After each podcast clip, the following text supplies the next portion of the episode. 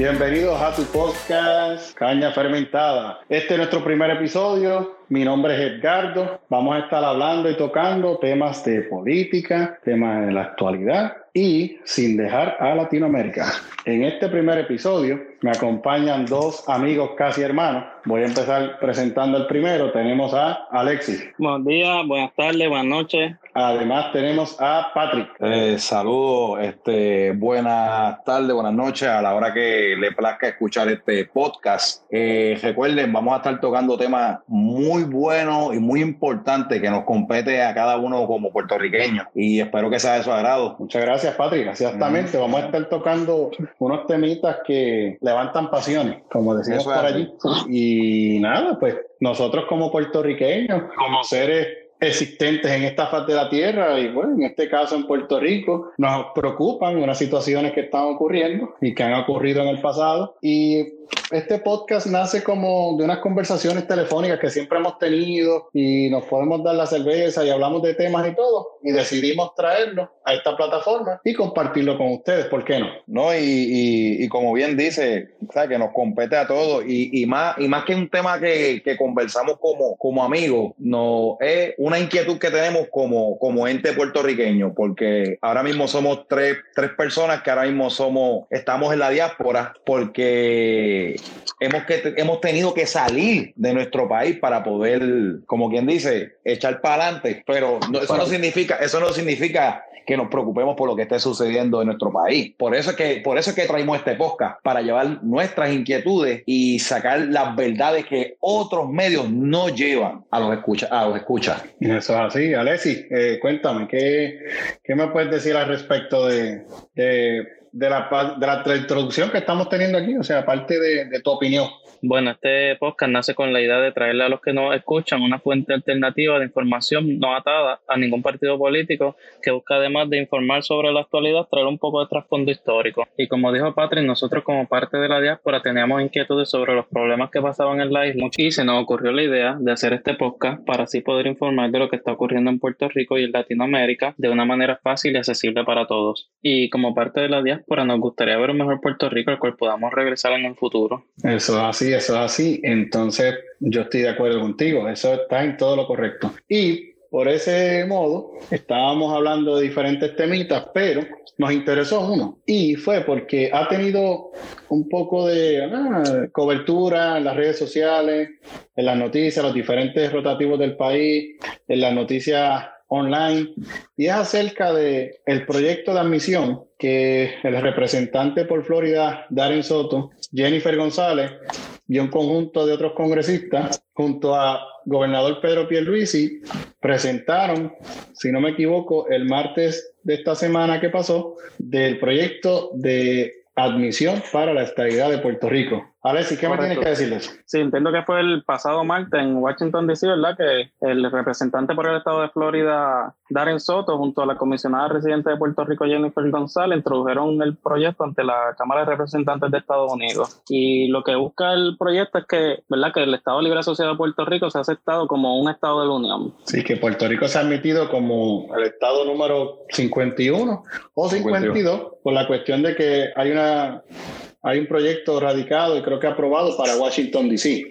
Correcto, sí, que Washington, D.C. también está buscando la, la estabilidad para el Estado y Joe Biden ya hizo comentarios de que sí, que apoya la estabilidad para Washington, D.C., pero en cambio, cuando le preguntaron de Puerto Rico, dijo que, que apoya otro plebiscito adicional. Sí, porque él, él, dice, él dice que él apoya, porque él lo hizo en su campaña para ganar esos votos de los latinos y más de los puertorriqueños, porque la mitad, la mitad de, de, Puerto Rico se encuentra viviendo acá en los Estados Unidos. Tú vas a como los estados de Pensilvania, en la misma Florida, Nueva York.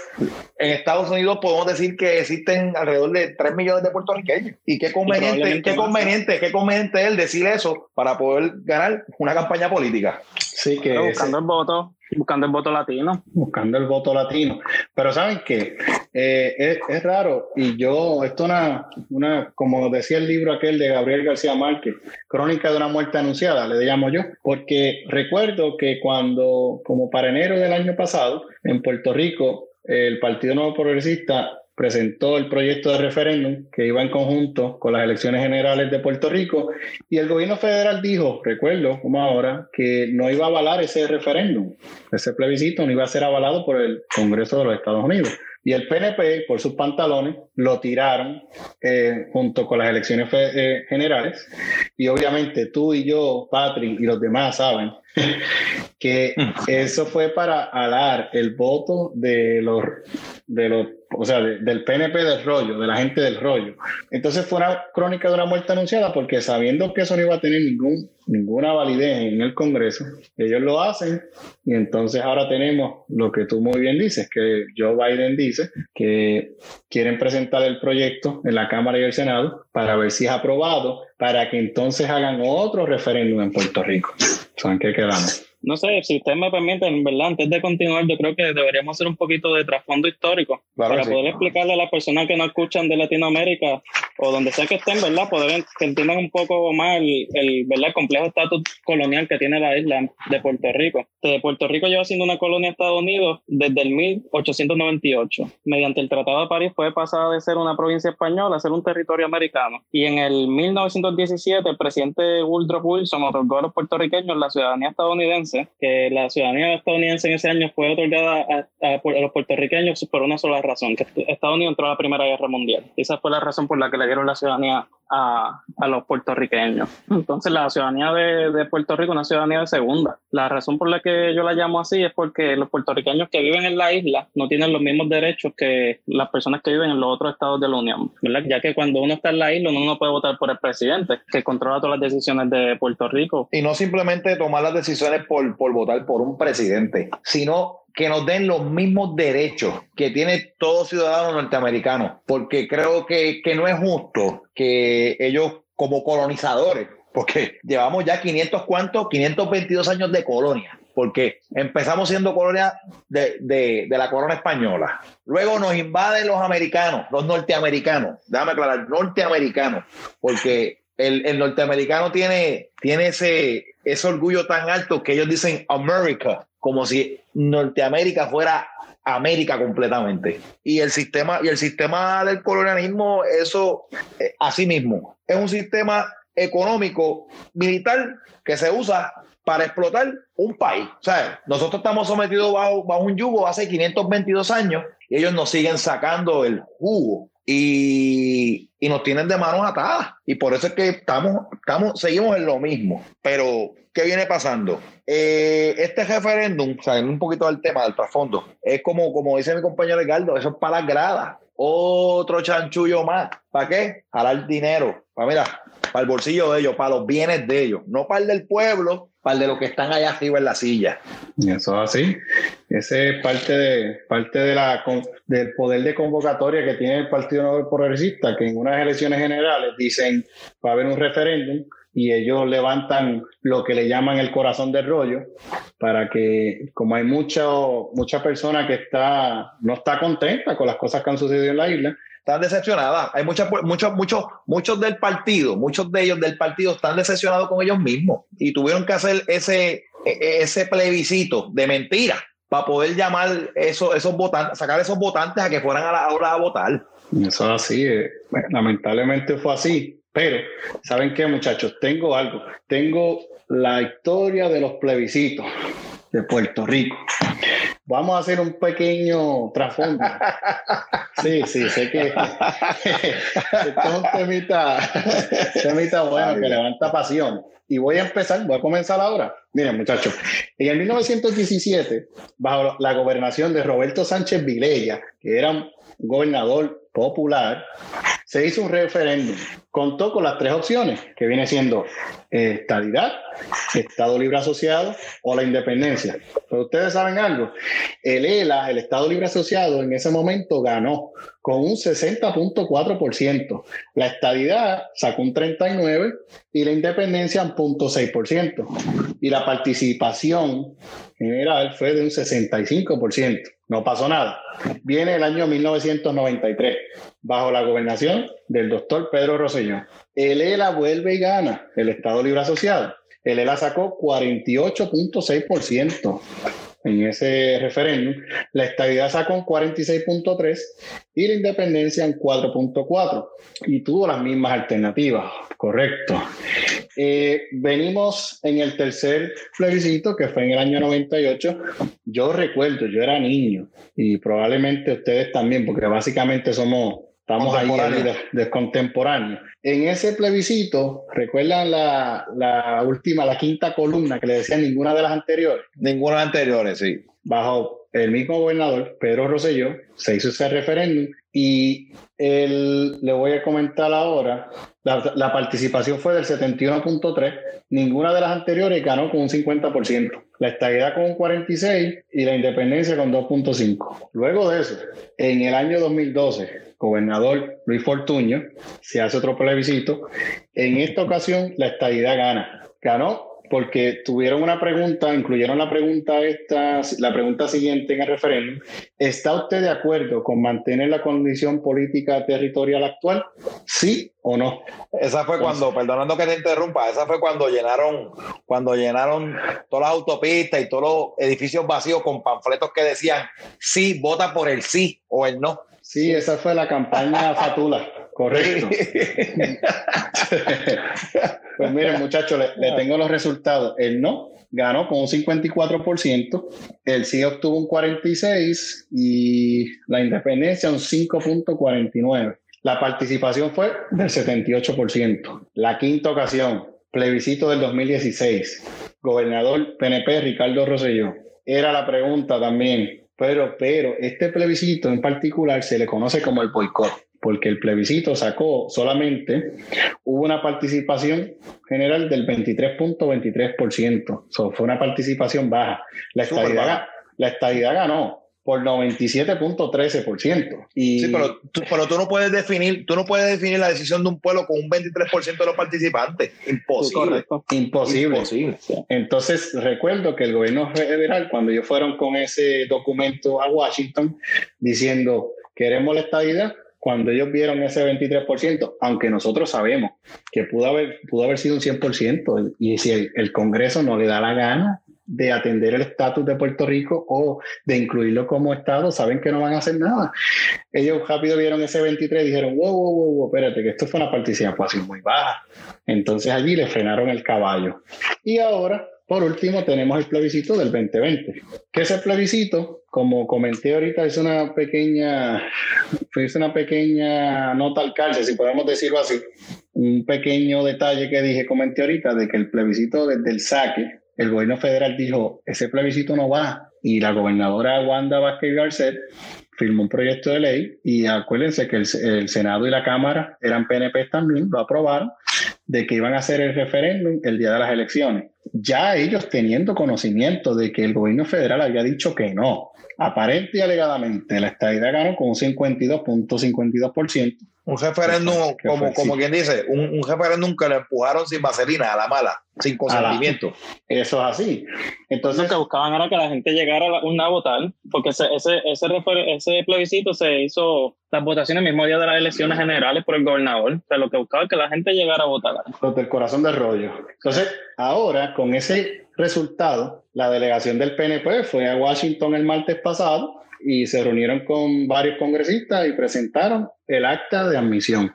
¿Qué sabemos? Que eso no va a llegar a ningún lado. O sea, 122 años de colonia de Estados Unidos, nosotros sabemos, nosotros los conscientes, sabemos que eso no va para ningún lado. Sabemos también que tenemos una población con un alto número, es un alto número de, de personas que sufren de lo que yo le llamo el síndrome de Estocolmo. Sí. Porque...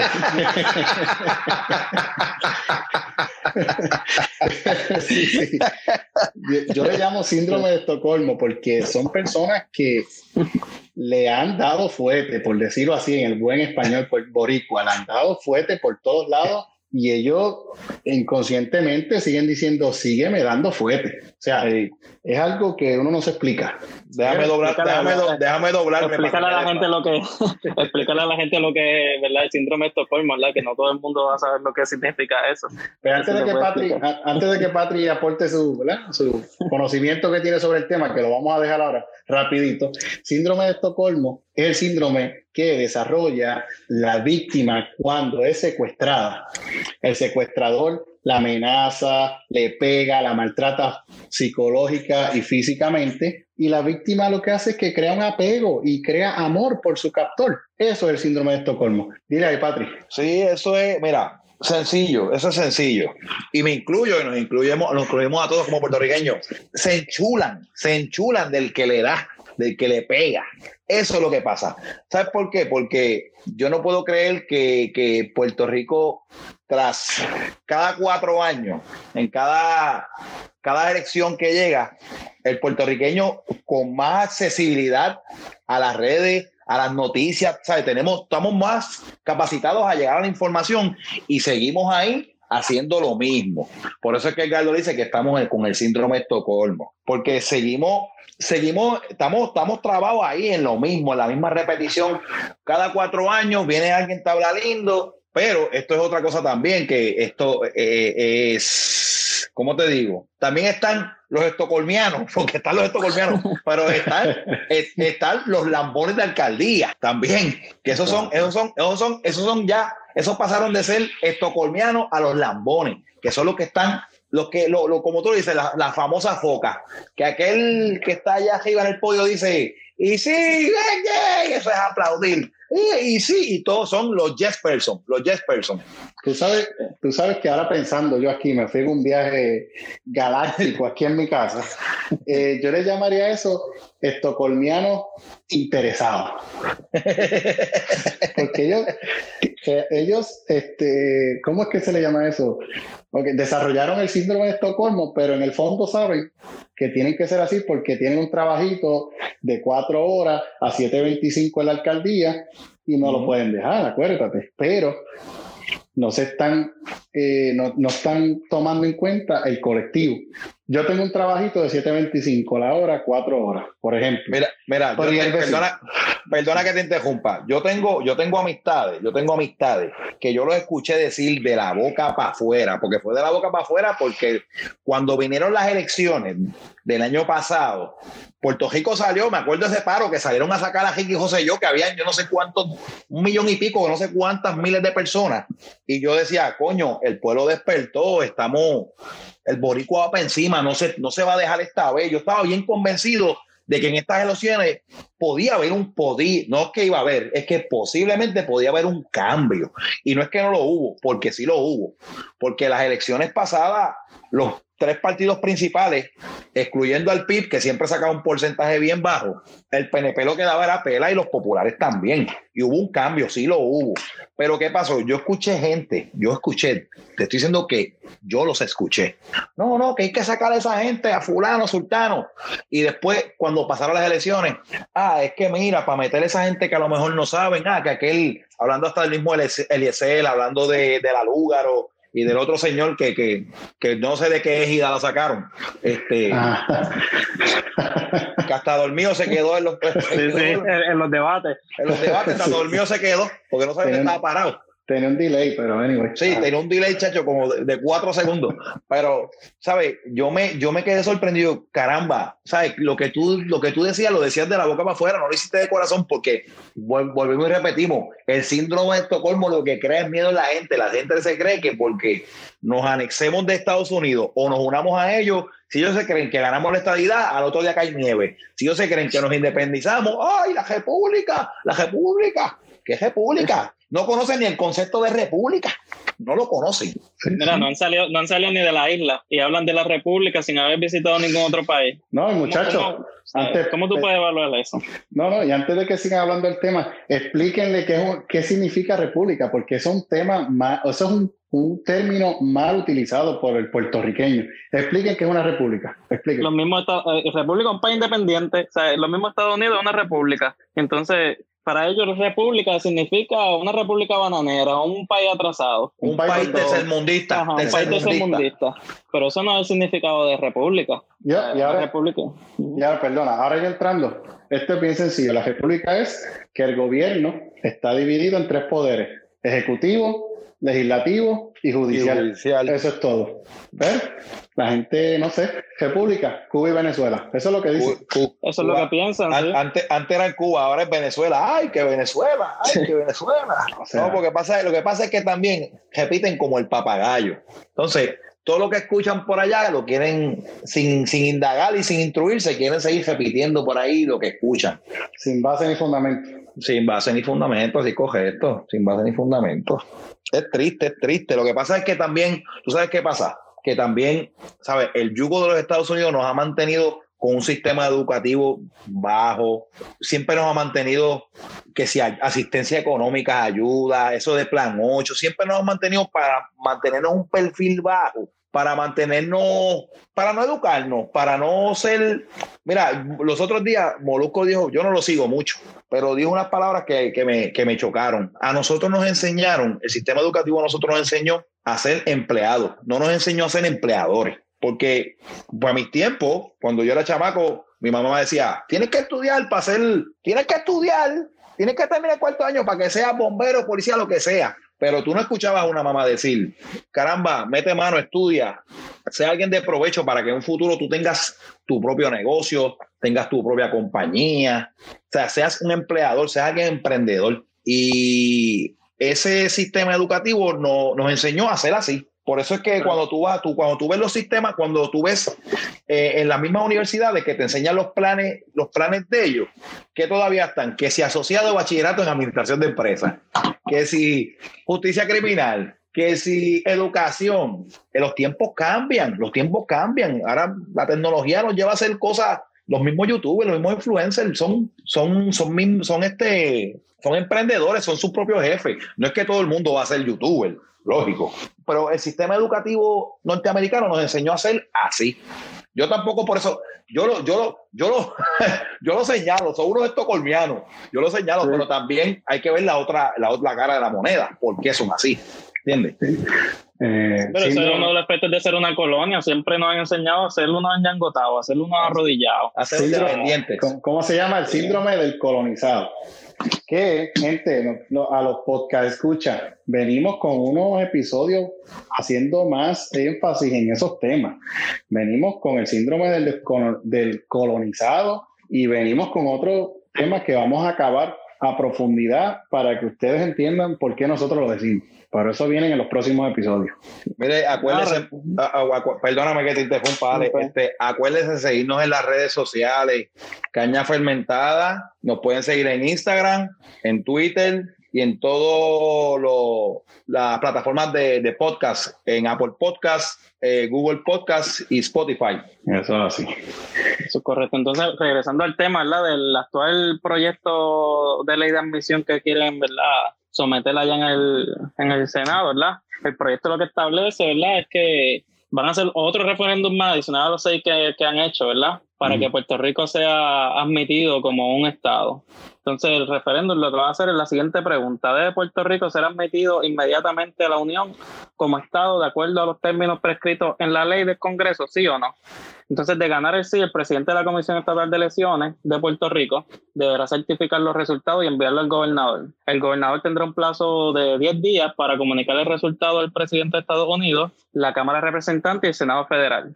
El presidente entonces, Joe Biden, tendría que emitir una, una proclama certificando los resultados y la fecha en que deberá ser admitido como Estado. Y tiene, un plazo de 12 meses la certificación a partir ¿verdad? De, la, de que fue certificado por la Comisión Total de Elecciones para que entonces Puerto Rico sea un Estado. ¿verdad? Todos sabemos que no va a llegar a eso, ¿verdad? Porque ni siquiera ha pasado el Congreso, pero de llegar a pasar, entonces esos serían los, los pasos para, para que se firme la ley, para que Puerto Rico se convierta en un Estado. También, ¿verdad? Tenemos que incluir que la representante Alessandria Ocasio Cortés junto a Nidia Vázquez están empujando, ¿verdad? Otro proyecto al Congreso, desafiando el proyecto antes mencionado. Y el proyecto escrito por Ocasio Cortés y Velázquez lo que hace un llamado para la autodeterminación de Puerto Rico en escoger su futuro. O sea, ahora aquí entrando rapidito para hacer una mención, o sea, que ese proyecto de Alessandria Ocasio Cortés y Nidia Velázquez se acerca más a la resolución conjunta 151415 de las Naciones Unidas, radicada en el año 60, si no me equivoco. que dice que todo, todo país, todo territorio tiene derecho a la autodeterminación. Correcto, porque debe ser los mismos puertorriqueños los que decidan su futuro. O sea, con la otra sería el Congreso de Estados Unidos que, que escogería el futuro de Puerto Rico, como siempre ha pasado, ¿verdad? Desde hace 123 años que somos colonia de Estados Unidos, ellos han escogido lo que pasa en la isla. Pero ustedes saben algo, ¿sabes quiénes se oponen a ese a esa propuesta de Alessandro Ocasio Cortés y Nidia Velázquez? Los del PNP dicen que esas dos socialistas y comunistas quieren hacer eso en vez de entrar y que Estados Unidos nos admita como Estado. Ya, ya lo he escuchado y he visto en las redes sociales personas que son eh, simpatizantes del PNP, por no mencionar nombres, ya están diciendo que, esos son los comunistas y los socialistas, como siempre, el cuco de siempre, que ellos ni, saben lo que significa eso, esos términos. Quieren ser Estado y no hablan de inglés. No, no, no, lo primero que debes de hacer es, ah, tú quieres ser Estado, deja ver tu teléfono y cuando te enseñen el teléfono, dile, eh, puedes desbloquearlo para ver los settings y tú ves los settings y tú ves que los settings están en español. Y tú le dices, ven acá, tú que eres tan pro norteamericano y tan pro esta vida y ¿por qué tú no tienes tu teléfono en inglés los series? Ah, no, no, no, es que yo no sé inglés. Ah, entonces, pero aplaudes como las focas y los fotutos.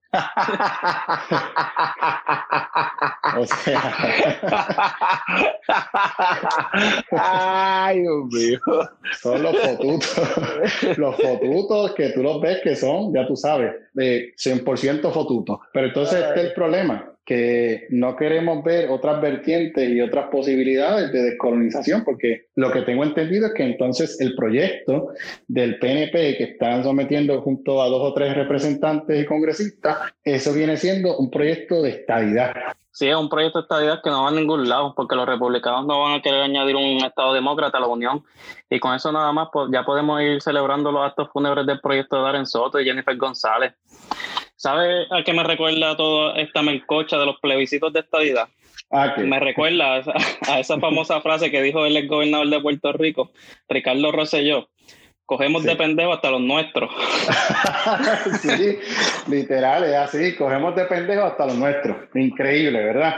Tú sabes que yo estoy pensando, yo creo que me hace más sentido a mí, por la cuestión del ambiente en Washington ahora mismo y en el Congreso, que cabe una posibilidad que el proyecto de Alessandro, Alexandria Ocasio Cortés y Lidia Velázquez puede que tenga mejor paso, o mejor dicho, que sea más friendly que el otro, porque el otro ya, eso es crónica de una muerte anunciada. Sí, sí, eso ya se sabe que, que no va a llegar a ningún lado. No va a llegar a ningún lado. Pues Alexis, yo creo que, ¿qué tú crees? ¿Lo dejamos hasta aquí? Claro que sí, yo creo que sí, que con eso podemos cerrar el, capítulo de hoy, ¿verdad? Y que no, que recuerden seguirnos en todas las redes sociales como Caña Fermentada y nada, esto fue con ustedes. Caña Fermentada.